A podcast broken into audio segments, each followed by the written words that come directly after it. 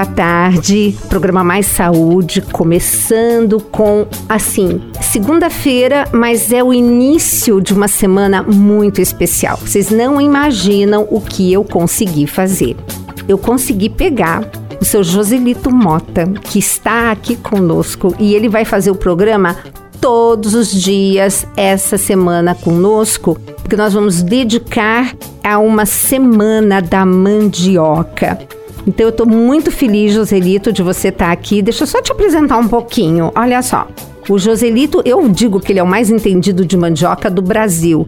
E ele fica lá na Embrapa da Bahia. Mas no currículo dele está escrito assim: que atualmente pesquisador do Centro Nacional da Pesquisa em Mandioca e Fruticultura Tropical, onde há mais de 30 anos atua principalmente nos seguintes temas: transferência de tecnologia voltada para a produção, o processamento e a agregação de valor a produtos da mandioca. Então, Joselito, mas assim, mais do que bem-vindo. Eu estou assim realmente muito feliz e muito obrigada desde já pela sua generosa disponibilidade. Boa tarde, caros ouvintes da Rádio Canção Nova. Um abraço especial à doutora Gisela Savioli, que comanda esse programa. E estamos hoje num dia especial. Vamos tratar de mandioca mas também precedendo a informação sobre mandioca, nós queremos reverenciar a tantos que nos precederam nessa questão técnica relativa à mandioca e gostaria, me sinto muito feliz em reverenciar um antigo mestre chamado Antônio José da Conceição, professor Conceição. O professor Conceição ele trabalhou muitos anos emprestou seu trabalho na antiga Escola Agronômica da Bahia, localizada em Cruz das Almas, e foi um mestre que por ele passaram legiões inteiras de engenheiros agrônomos, e eu tive esse privilégio. Eu sou da turma de 1969, completei, portanto, no final do ano passado, 50 anos de atividade na agronomia. Nossa, Joselito, 50 anos. É meio século, gente. Vocês já pensaram? Meio século uma pessoa se dedicando à parte de agronomia e com tanta, não só dedicação, né? Ele coloca a alma, que eu sei. Agora, Joselito, eu sei que quando a gente conversa, você fala do professor Conceição, mas eu também sei que tem mais uma pessoa que você gostaria de mencionar aqui na nossa entrevista. Uma outra pessoa que eu gostaria também de reverenciar, doutor Gisele, é um escritor folclorista do Rio Grande do Norte, Potiguar, chamado Luiz da Câmara Cascuda.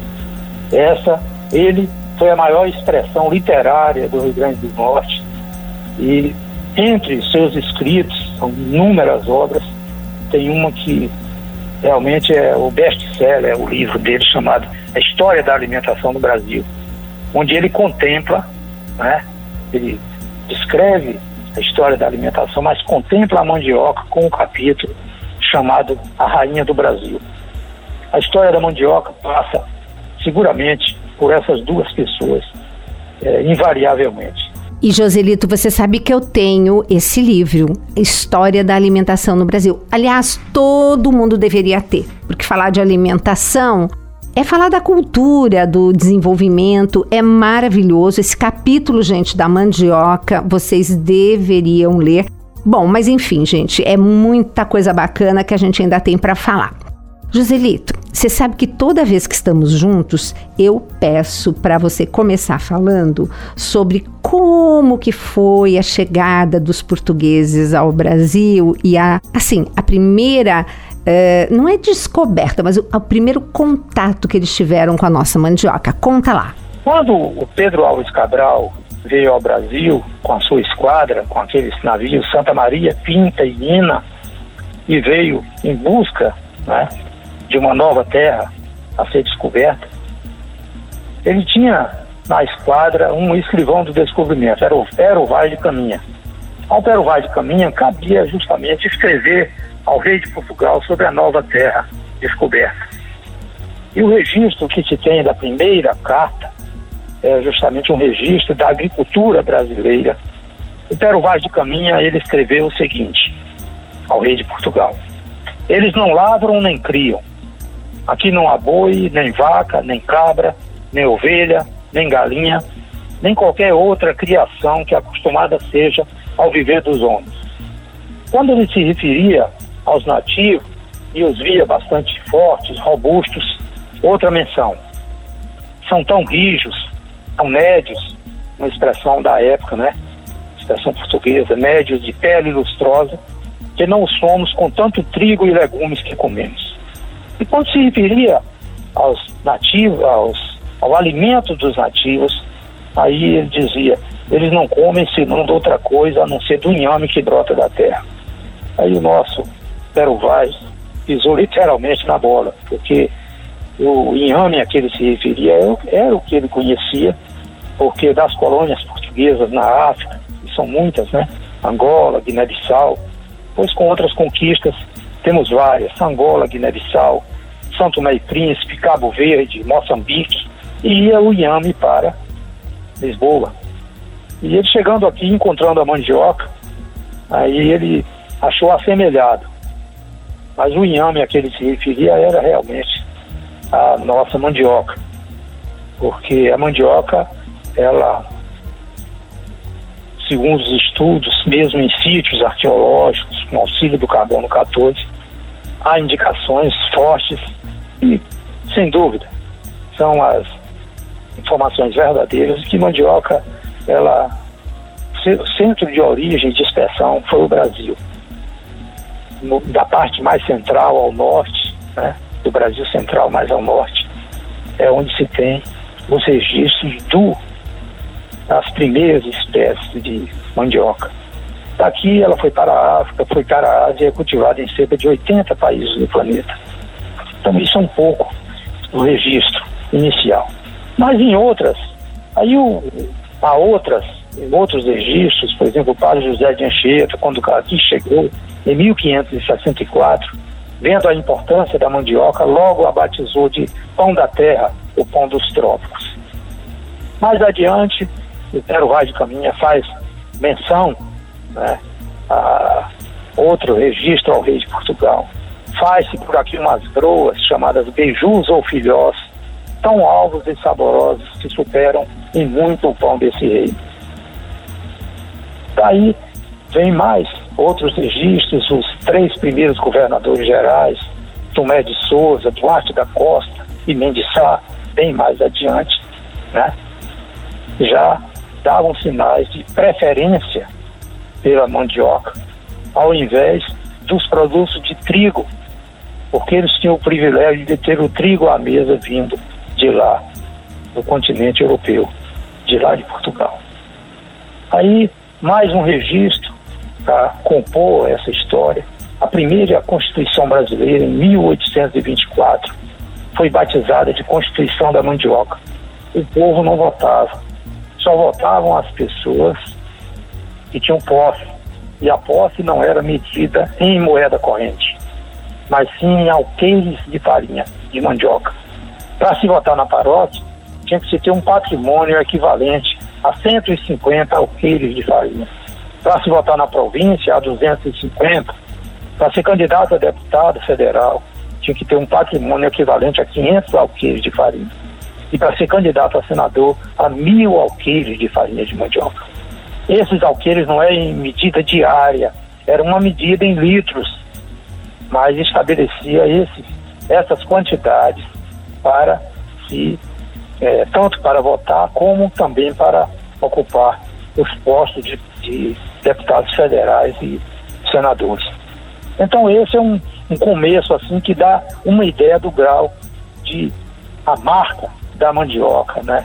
A presença dela desde os primórdios do nosso país, desde o descobrimento. Impressionante, Joselito. Agora, eu me pergunto por que que eu, brasileira, que estudei a história do Brasil, não estudei esse fato que é assim, simplesmente fantástico para realmente valorizar esse nosso produto. Mas uh, eu sei que você tem muita coisa ainda para falar, desculpa ter te interrompido, mas é que eu não aguentei.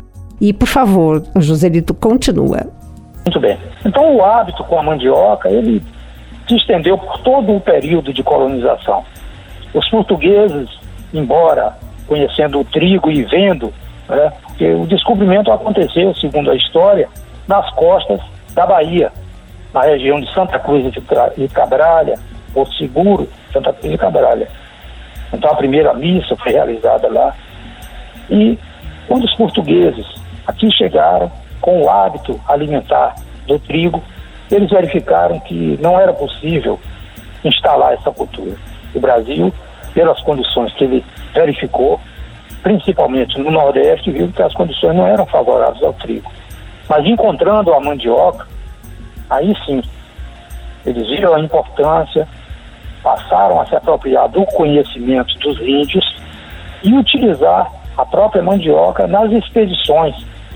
Então, os índios, de forma muito tosca, eles pegavam e ralavam a mandioca, utilizavam às vezes um pedaço de madeira, crivavam lascas de pedras, conchas do mar, dentes de animais, ralavam a mandioca, né? E depois prensavam né, numa prensa rústica chamada de tipiti, um trançado né, de palha, bastante comprido e oco, onde eles jogavam a massa da mandioca e depois eles espremiam e tiravam dali, depois de enxuta, a massa da mandioca para numa laje de pedra, né, com fogo embaixo e com uma paeta, um rodo sem cabo, eles passavam em cima da laje dessa pedra a massa da mandioca e vinha o primeiro produto, farinha de mandioca. Farinha de mandioca é fundamental para o nosso, para o desbravamento do nosso território. Há historiadores que dizem que se o Brasil não tivesse mandioca, o tempo de desbravamento do nosso território seria muito, muito mais longo. Para alguns, seria praticamente impossível. Então, essa farinha de mandioca né, passou a ter um grau de importância extremamente grande. E aí, nas jornadas, ao invés de levarem sementes de trigo, eles levavam manivas, o azastes, o caule da mandioca em pedaços, que é a forma de propagação da planta, levavam os sacos de maniva nas costas, iam plantando em longas jornadas de meses a fio, plantando na ida para colher na volta. E foi assim que o desbravamento aconteceu. E no plano alimentar, os hábitos dos índios, né, eles deixaram uma herança extraordinária. Quando eu estou falando de farinha, eu estou falando também de que há farinhas secas, aquelas que são é, a raiz é ralada, é prensada, é levada ao forno, que são chamadas de farinhas secas, e existem as farinhas d'água já no norte, com outra cultura. No norte, aí a farinha d'água não é que seja farinha mole com água, é que as raízes passam por um processo de fermentação dentro d'água.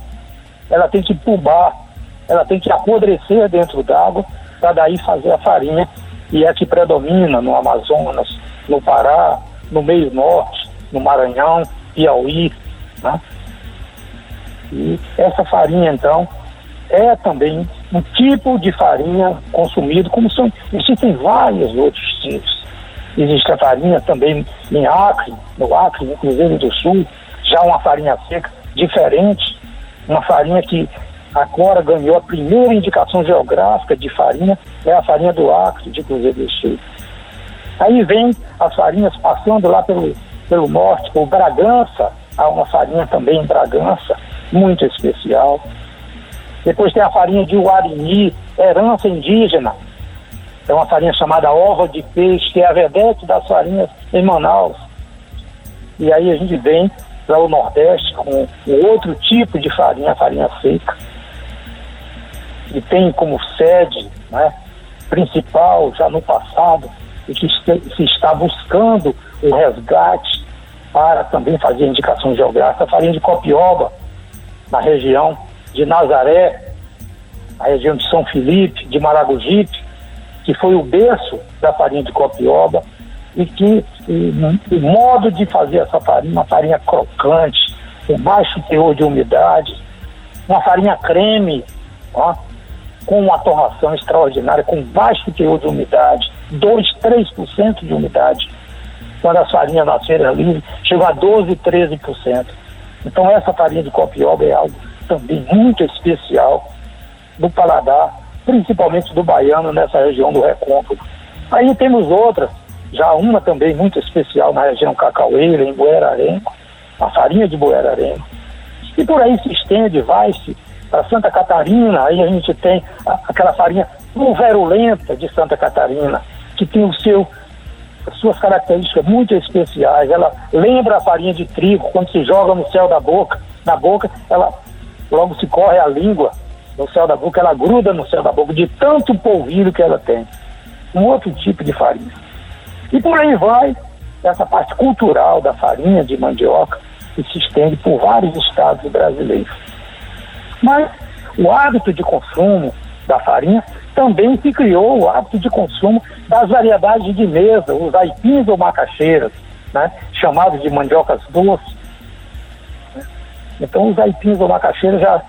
Porque a mandioca a gente poderia dividir em duas categorias: as bravas, as que é usada normalmente para fazer farinha, e os aipins ou macaxeiras, que são as variedades de mesa, que você come, cozinha e come.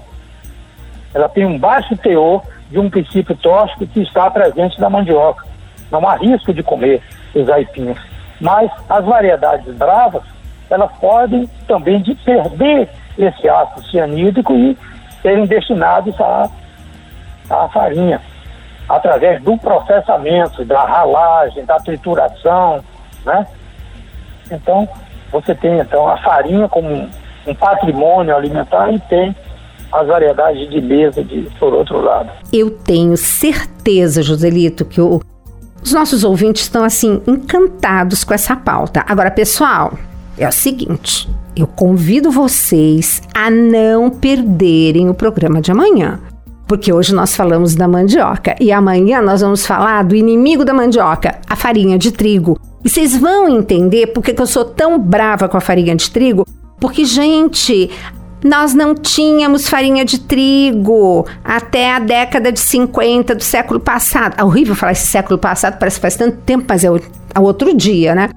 Então, simplesmente, vocês vão ficar chocados, chocadas, como eu fiquei a primeira vez que o Joselito me contou isso. Mas Joselito, eu quero aproveitar, agradecer muito a sua disponibilidade de ficar a semana inteira com a gente. Olha só, vocês vão amar as outras pautas, mas amanhã é imperdível. Nós vamos falar do trigo, da farinha de trigo. Joselito, muito obrigada. Espero então vocês amanhã aqui no Mais Saúde e lembrando que você pode deixar o seu questionamento, a sua pergunta, que depois a gente manda pro seu Joselito e depois ele vai responder. Quem sabe ele grava só um áudio para nós com todas as respostas e curiosidade de vocês. Um beijo grande, até o próximo Mais Saúde.